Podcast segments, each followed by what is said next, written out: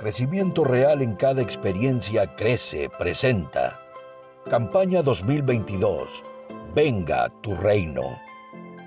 Bienvenidos. Hola a todos, sean bienvenidos al día 31 del devocional de nuestra campaña Crece. El día de hoy vamos a hablar sobre luz, orden y expansión.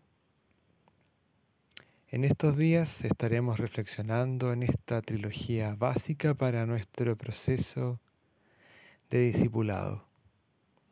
Veremos que así como Dios siguió este proceso al crear todas las cosas, en la formación de nuestra vida espiritual seguirá este mismo proceso.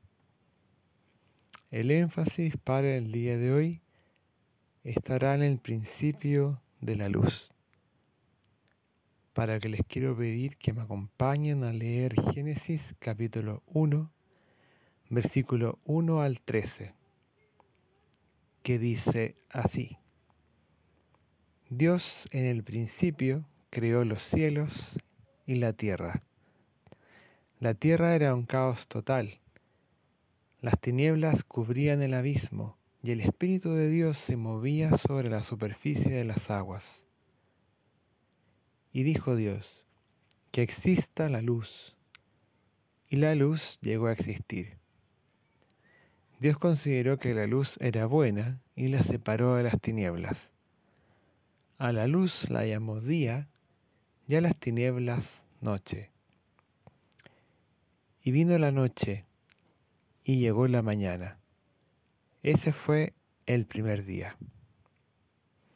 Y dijo Dios que exista el firmamento en medio de las aguas y que las separe. Y así sucedió. Dios hizo el firmamento y separó las aguas que están abajo de las aguas que están arriba. Al firmamento Dios lo llamó cielo, y vino la noche, y llegó la mañana. Ese fue el segundo día. Y dijo Dios, que las aguas debajo del cielo se reúnan en un solo lugar, y que aparezca lo seco. Y así sucedió. A lo seco Dios lo llamó tierra, y al conjunto de aguas lo llamó mar. Y Dios consideró que esto era bueno. Y Dios dijo, que haya vegetación sobre la tierra, que ésta produzca hierbas que den semilla y árboles que den su fruto con semilla, todos según su especie. Y así sucedió. Comenzó a brotar la vegetación hierbas que dan semilla y árboles que dan su fruto con semilla, todos según su especie. Y Dios consideró que esto era bueno. Y vino la noche y llegó la mañana. Ese fue el tercer día. El versículo 3 dice que lo primero que Dios crea es la luz y ve que la luz era buena.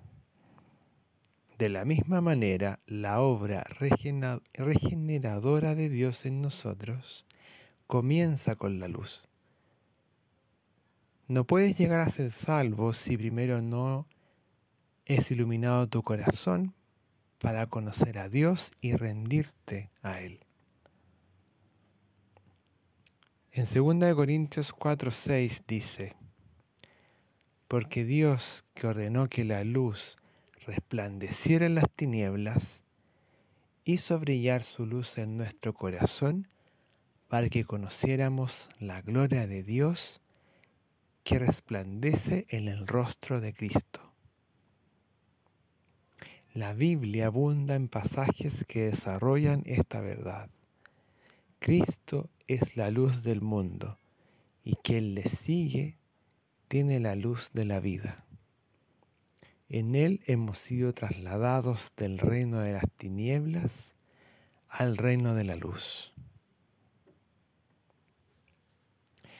Ahora bien, la luz de Dios en nosotros no opera solamente cuando creímos, sigue operando en nosotros de manera continua. A esto la Biblia llama santificación, cuando toda oscuridad en nosotros va siendo alumbrada por la luz de su presencia. En el Salmo 18:28 dice, Tú encenderás mi lámpara, el Señor mi Dios alumbrará mis tinieblas. También en Proverbios 4:18, Mas la senda de los justos es como la luz de la aurora, que va en aumento hasta que el día es perfecto. Ahora entendamos esto. Dios no trae una luz consigo.